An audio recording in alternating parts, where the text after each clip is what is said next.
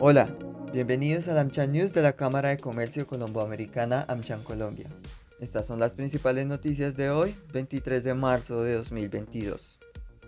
Primero, la cotización del dólar continuó debilitándose y hoy se alcanzó a negociar en su nivel más bajo del año.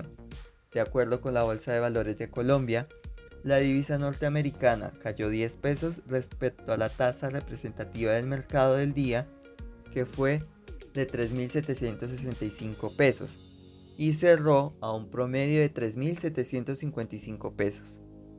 Asimismo, en la jornada anterior, la moneda extranjera perdió más de 50 pesos ante la fuerte subida de los precios del petróleo en los mercados internacionales. En el caso de hoy, el barril Brent del Mar del Norte llegó a subir más del 4% y rompió la barrera de los 120 dólares, Mientras tanto, el WTI escaló hasta los 114 dólares por barril. Este comportamiento se da luego de que el Instituto Americano del Petróleo estimara un descenso de 4,3 millones de barriles en los inventarios de la última semana, lo cual sorprendió las expectativas de analistas. En el caso colombiano, la acción de Copetrol en la bolsa de valores registró un aumento de más de 5% alcanzando el precio de 3.549 pesos al cierre, siendo el nivel más alto desde 2018.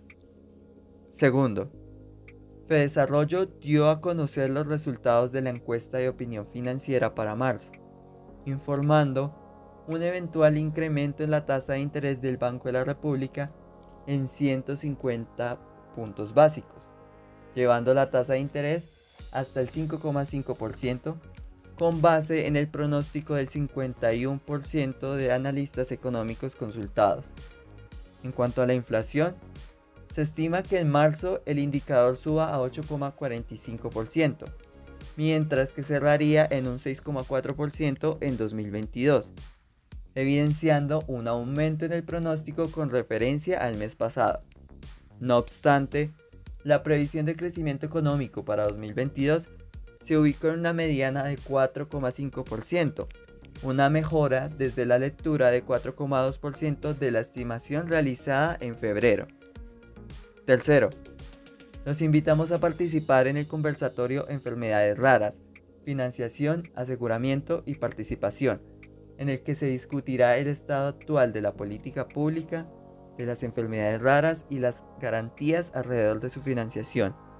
También para que consulten nuestra nueva edición de la revista Business Mail sobre inclusión femenina.